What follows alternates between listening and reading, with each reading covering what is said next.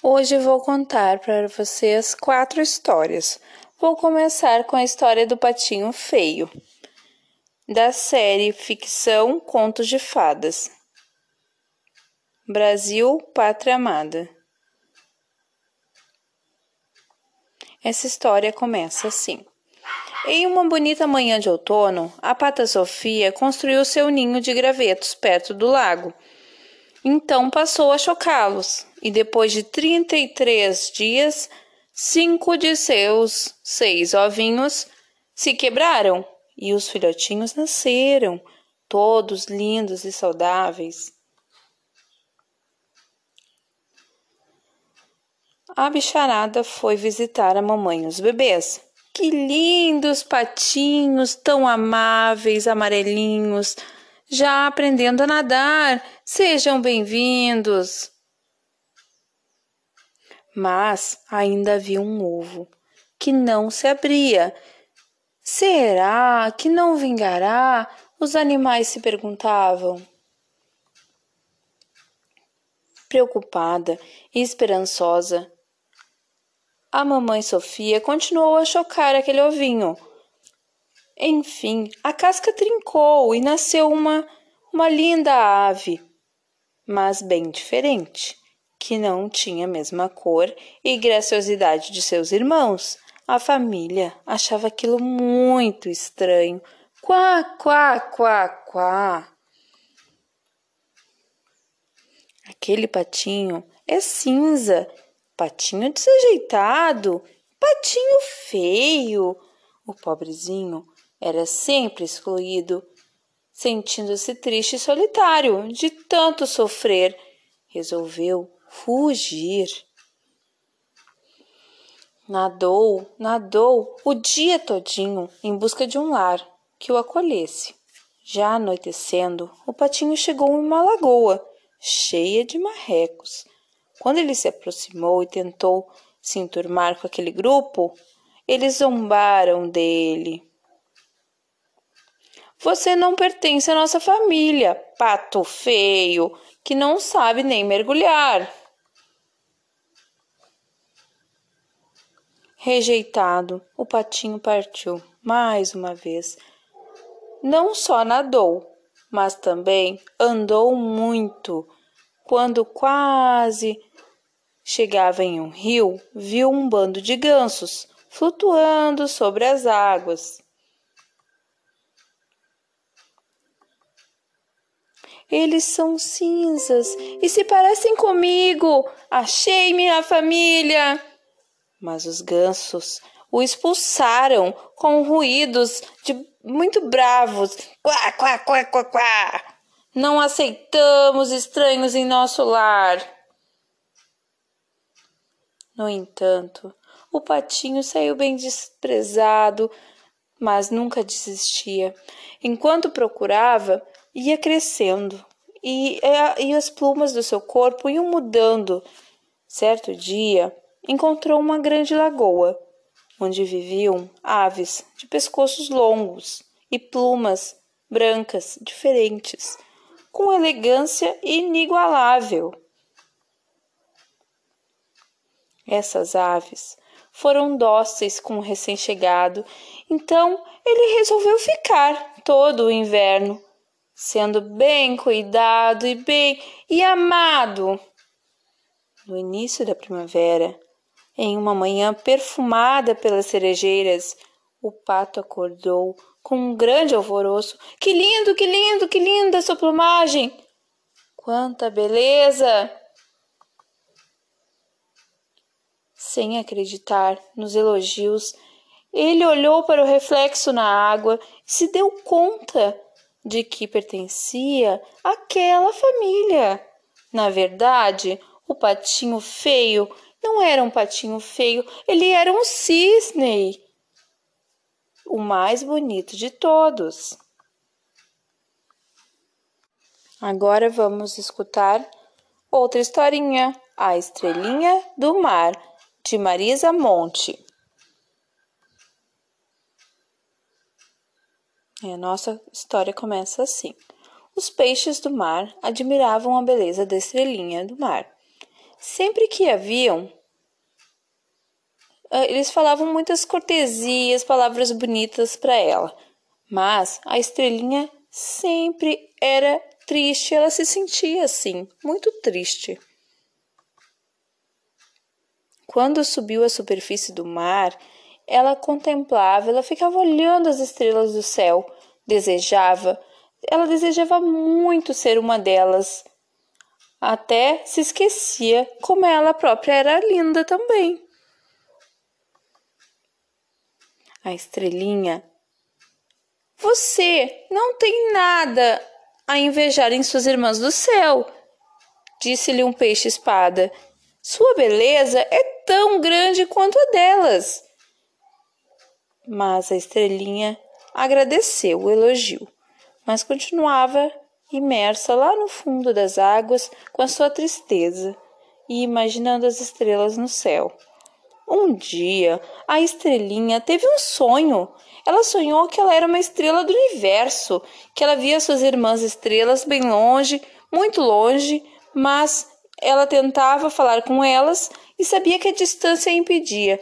Por isso, ela mandava muita luz, muito brilho, muito, muito brilho, esse muito intenso, pois a luz era a única maneira de se comunicar com as suas irmãs. Quando a estrelinha acordou, ela compreendeu o significado do seu sonho. Ninguém pode sentir-se feliz enquanto invejar a qualidade dos outros. Como ela podia ser feliz tendo inveja das outras estrelas? É melhor valorizar e desenvolver as nossas próprias qualidades, sem querer imitar a ninguém. Diante de Deus, somos todos especiais.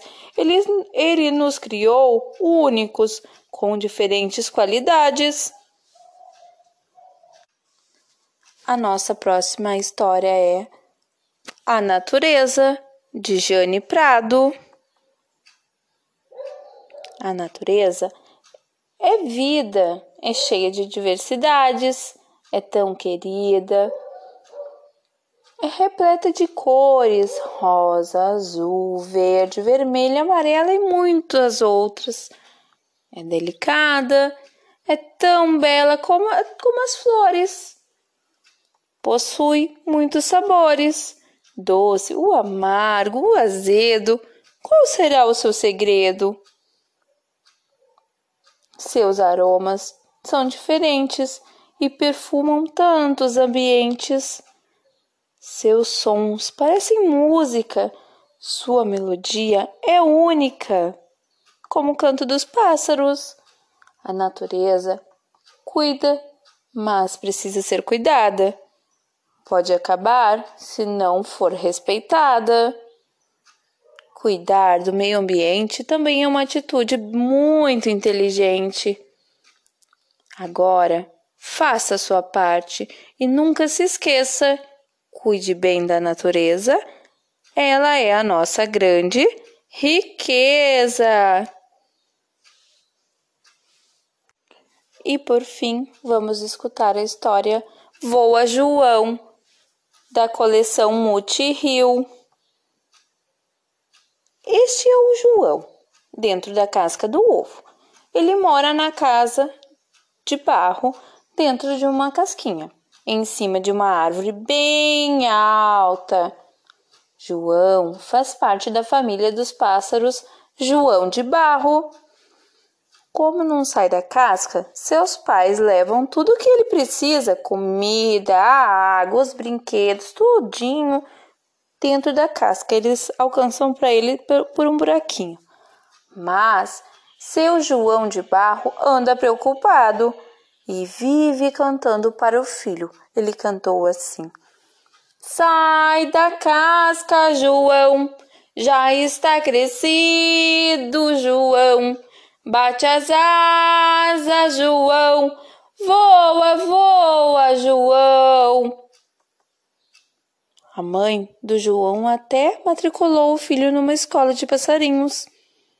Mas ele treme só de ver a altura da escola lá de cima. Ele espia pelo buraquinho na casca.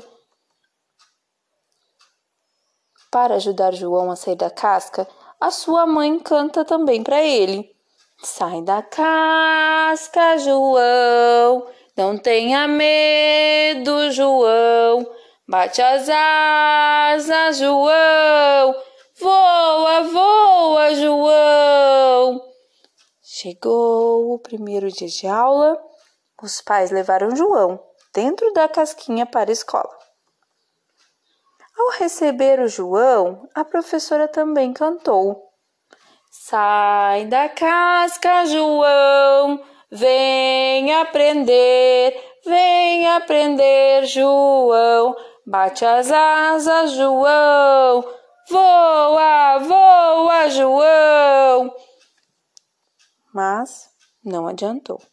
A professora, então, com muito carinho, levou seu novo aluno com a casca e tudo para a sala de aula.